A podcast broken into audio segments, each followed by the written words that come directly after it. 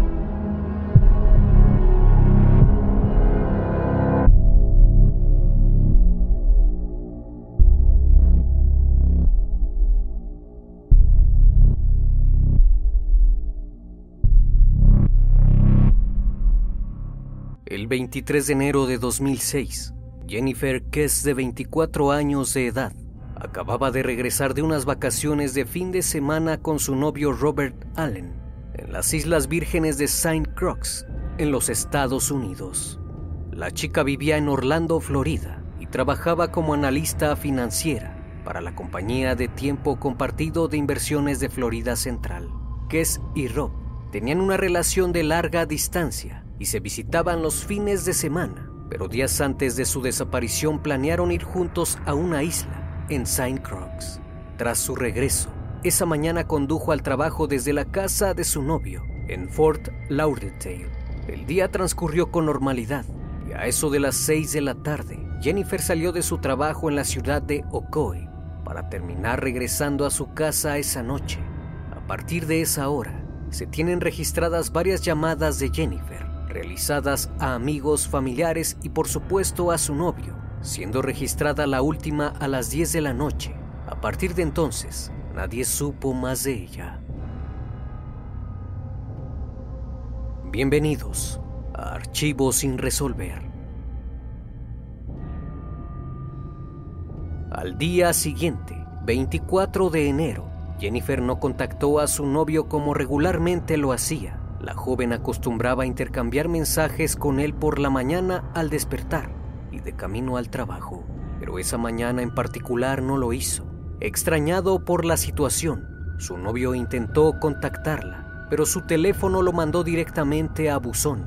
Minutos después, la empresa donde trabajaba la chica se puso en contacto con sus padres, pues al no presentarse a trabajar, había perdido una importante reunión matutina así que también intentaron contactarse con ella, pero los mandó a buzón. Preocupados por la chica, los padres decidieron acudir a su apartamento. Iniciaron un recorrido de más de dos horas hasta el lugar, con la esperanza de encontrarla ahí. Al llegar al condominio, donde vivía Jennifer en Orlando, lo primero que notaron sus padres es que su auto no estaba. Al entrar al apartamento, no notaron nada que estuviera fuera de lugar. De hecho, su maquillaje estaba en el mostrador y la ducha estaba húmeda, lo que parecía indicar que recientemente se había bañado. pues una toalla húmeda y ropa sucia también se encontraban en el baño. Su bolso, su teléfono y sus llaves no estaban dentro, por lo que todo apuntaba a que había salido a trabajar, como normalmente lo hacía. Al no tener noticias de ella, los padres de la joven acudieron a las autoridades a reportar su desaparición. Los amigos y familiares de Jennifer no esperaron a que la policía iniciara con las investigaciones y esa misma noche comenzaron a distribuir folletos para dar con su paradero y pedir cualquier información que pudiera ayudar a encontrar a la joven. Horas más tarde, el Departamento de Policía de Orlando también comenzó a organizar los grupos de búsqueda para peinar la zona, a pie, a caballo y en bote. Incluso utilizaron un helicóptero. El caso generó la atención de los medios y se colocaron carteles de personas desaparecidas. La policía abrió una investigación.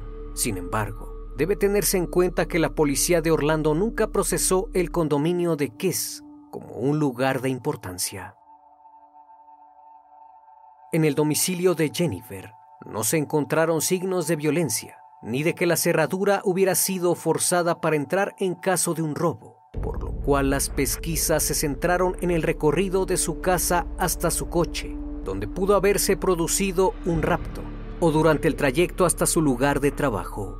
Hasta el momento, esa era la teoría más probable. La policía comenzó a investigar a muchos de los trabajadores de la construcción, en el área en la que se encontraban los complejos de apartamentos, los cuales estaban a medio terminar cuando la chica se mudó y varios trabajadores se quedaban a dormir en el lugar.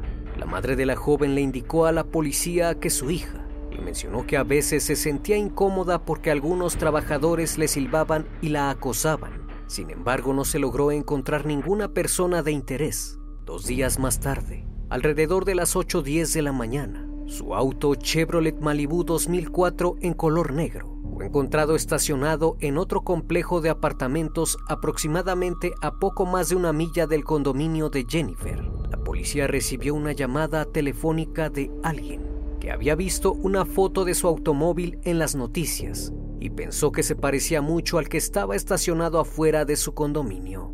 Al interior del vehículo se lograron encontrar algunos objetos de valor en el asiento trasero pertenecientes a la chica, por lo que se descartó el robo como motivo de la desaparición. No obstante, su bolso y su teléfono celular no fueron hallados. Al analizar el automóvil, solo se recuperaron dos pruebas físicas, una huella latente considerada demasiado minúscula para proporcionar información útil y una pequeña cantidad de ADN. Los investigadores se entusiasmaron al saber que varias cámaras ocultas en los apartamentos vigilaban la parte donde se había estacionado el automóvil. Gracias a esto vieron una oportunidad de poder esclarecer el hecho, ya que ahora podrían identificar a la persona responsable. Las imágenes de vigilancia lograron captar el momento en donde un individuo no identificado deja el coche de Jennifer en la mañana de la desaparición y abandona el lugar discretamente a eso de la una de la tarde. Los familiares y amigos de Jennifer no reconocieron al sujeto que sale en la grabación, debido a que justamente en los diferentes momentos que pasa caminando, la cara de la persona no es percibida, porque los barrotes de una puerta afuera del edificio lo impedían. Los investigadores se desanimaron al descubrir que la cámara estaba programada para tomar fotos cada tres segundos y cada vez que se capturaba un fotograma, la cara del sospechoso estaba obstruida. En este punto de la investigación, esta era la única pista que tenían. Pronto el FBI se unió a la investigación y con la ayuda de la NASA lograron mejorar las imágenes captadas para tratar de identificar al sujeto. Sin embargo, el FBI solo pudo determinar sus características físicas aproximadas un varón con una estatura aproximada de entre 1.62 metros y 1.67 metros de altura. Luego de que el video y las imágenes se dieran a conocer, un periodista llamó al sospechoso la persona de interés más afortunada de todos los tiempos. Al no tener más indicios, los investigadores se apoyaron de perros policías para rastrear el aroma del sospechoso desde el vehículo de Jennifer. Inesperadamente, el can regresó al edificio de la chica, lo que llevó a los agentes a creer que el sospechoso había regresado al estacionamiento de su apartamento después de dejar el automóvil. En el rastreo no se encontró ninguna prueba. Los investigadores no pudieron encontrar su teléfono móvil ni rastrearlo. Tampoco se realizó ninguna acción con sus tarjetas bancarias. Se pudo determinar que el auto probablemente fue limpiado para evitar dejar algún indicio, evitando así dejar ninguna prueba incriminatoria. Como primer sospechoso, la policía interrogó al exnovio de Jennifer, el cual se veía muy angustiado por la situación. Según su declaración, estaba molesto porque había ido a vacacionar con su nuevo novio, pero afirmó que a pesar de eso nunca sería capaz de hacerle nada a ella. Después de su interrogatorio, la policía lo descartó del caso pudieron confirmar que no tenía nada que ver con su desaparición. Su pareja de aquel entonces, Robert Allen, también fue cuestionado pero logró dar una buena coartada, misma que se pudo verificar y lo eliminó como sospechoso. Los días siguientes, interrogaron a la familia y a amigos cercanos para ver si alguien podría tener un posible motivo para llevársela. La policía concluyó que su entorno no tuvo nada que ver con su posible rapto. Al momento de la desaparición, el edificio en el que Kess vivía estaba lleno de muchos trabajadores de la construcción que eran inmigrantes indocumentados. Era muy común verlos durante todo el día, incluso en la noche, ya que se quedaban a dormir en la construcción. La razón de que se sospechara de alguno de ellos era por el acoso que le hacían y porque se intuía que uno o más trabajadores de la obra la habían raptado. Por eso el perro rastreador fue de vuelta al edificio la policía intentó entrevistar a muchos de los aproximadamente 100 trabajadores de la construcción, pero no encontraron pistas y debido a que no tenían documentos y que eran inmigrantes, fue muy difícil identificarlos. Fue entonces que los investigadores optaron por confiscar el ordenador del trabajo de Jennifer para ver si podían encontrar algo relevante pudiera ayudar a resolver el caso. Esto los llevó a un compañero de la empresa donde la chica trabajaba, llamado Johnny Campos, un gerente que quería iniciar una relación con ella y al que Jennifer rechazó primero por sentirse acosada por él y segundo porque en ese momento ya se encontraba en una relación con Robert Allen, un compañero de trabajo llamado Adam. Dijo que unos días antes de que Jennifer desapareciera, Johnny estaba molesto porque estaba saliendo con su novio en lugar de salir con él el testigo mencionó que vio un correo electrónico entre Kess y Campos, durante el cual el hombre no estaba contento de que ella se negara a salir con él. También Adam aseguró que aquel día le había enviado un correo a su amiga Jennifer para decirle que se veía muy bien hoy. Johnny vio el mensaje y se molestó y le preguntó a Adam si estaba interesado íntimamente en la chica, a lo que él respondió que solo le había hecho un cumplido. El 23 de enero, el día en que regresó a trabajar después de sus vacaciones, un compañero de trabajo afirmó que escuchó una conversación entre Campos y Jennifer, en la que el sujeto le decía que estaba molesto porque ella se fue de vacaciones con su novio, a lo que ella le contestó que había pasado un momento maravilloso. Al día siguiente, 24 de enero, el día de la desaparición de la chica, Campos no se presentó a trabajar hasta el mediodía excusando su tardanza al afirmar que había recibido una multa de tráfico, pero supuestamente esto nunca se verificó. Sin embargo, sus compañeros de trabajo aseguraron que lo veían muy agitado y algo desesperado. Al día siguiente de la desaparición, mientras estaban hablando de lo sucedido a Jennifer, Campos le dijo a Adam que probablemente ya se la habían comido los caimanes. A pesar de que esto podría sonar muy incriminatorio, los investigadores consideraron que no tenía ninguna prueba que vinculara al sujeto con el caso y días después fue descartado. Parecía que a Jennifer Kess se la había tragado la tierra. En el mes de mayo del año 2007, la empresa donde trabajaba la chica ofreció una recompensa de un millón de dólares con una fecha límite del 4 de julio para aportar cualquier pista o información que condujera a encontrar a Jennifer viva. A pesar de la gran cantidad de dinero que se ofreció, la recompensa nunca fue reclamada.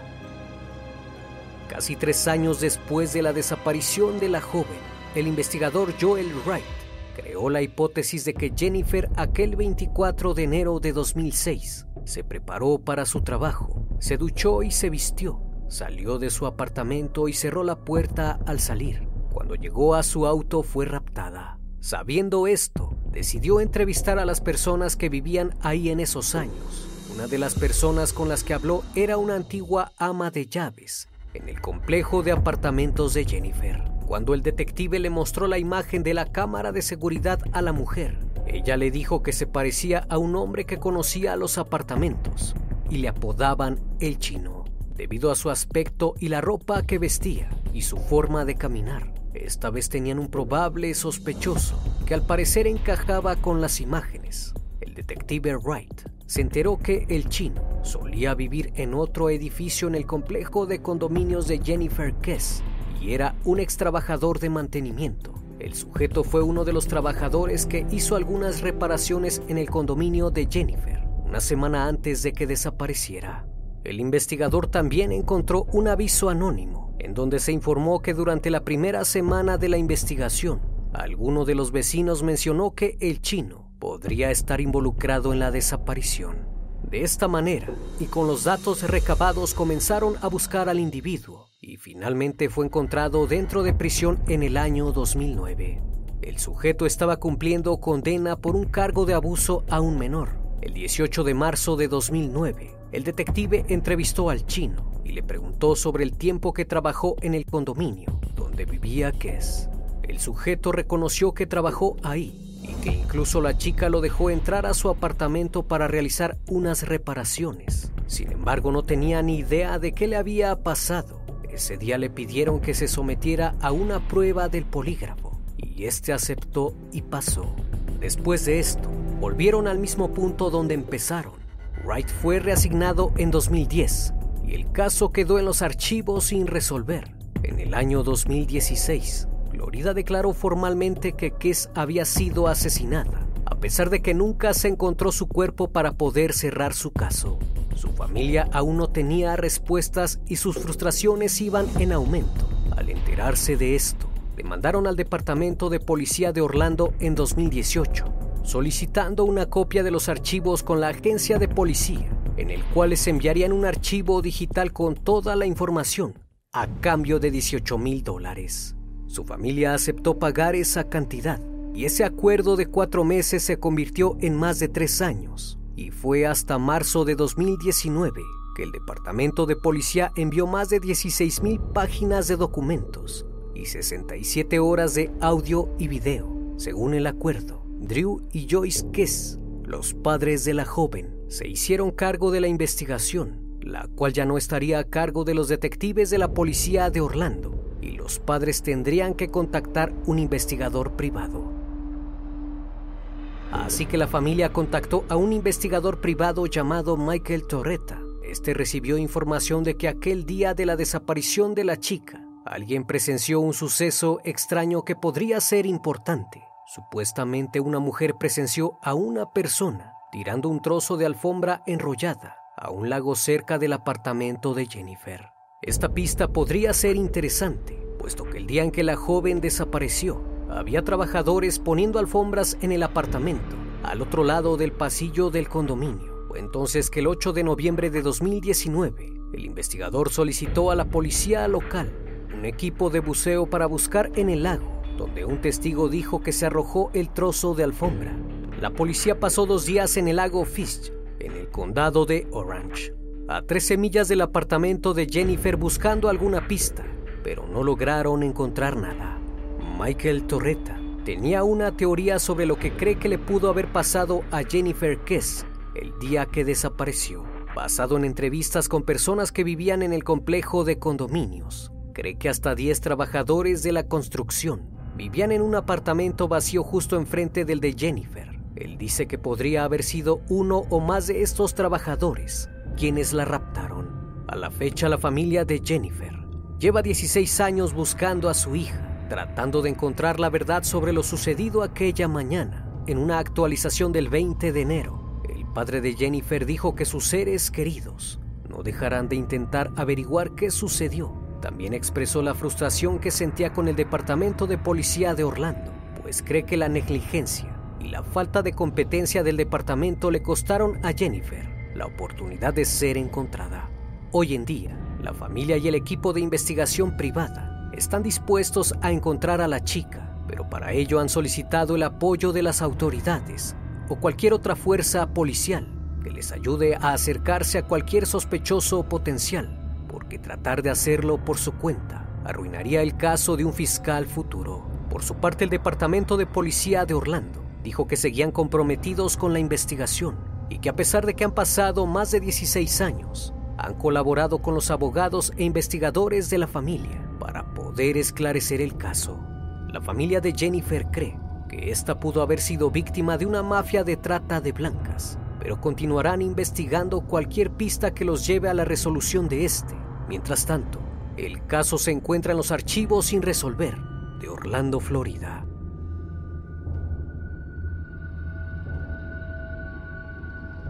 Como cada noche, estimado público, agradezco su compañía. Si aún no estás suscrito, te invito a que lo hagas y formes parte de esta gran comunidad. Reciban un fuerte abrazo de mi parte y no me queda más que desearles que sigan pasando un excelente día y estén de lo mejor. Esto es El Criminalista Nocturno. Hasta la próxima emisión. Buenas noches.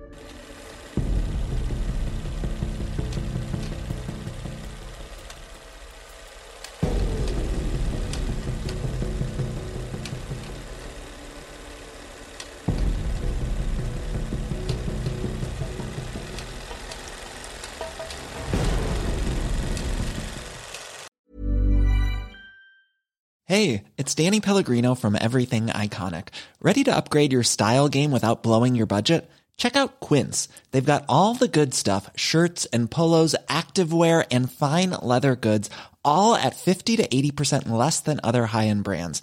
And the best part? They're all about safe, ethical, and responsible manufacturing. Get that luxury vibe without the luxury price tag. Hit up quince.com slash upgrade for free shipping and 365 day returns on your next order. That's quince.com slash upgrade. Planning for your next trip? Elevate your travel style with Quince. Quince has all the jet setting essentials you'll want for your next getaway, like European linen, premium luggage options, buttery soft Italian leather bags, and so much more. And is all priced at 50 to 80% less than similar brands. Plus, Quince only works with factories that use safe and ethical manufacturing practices.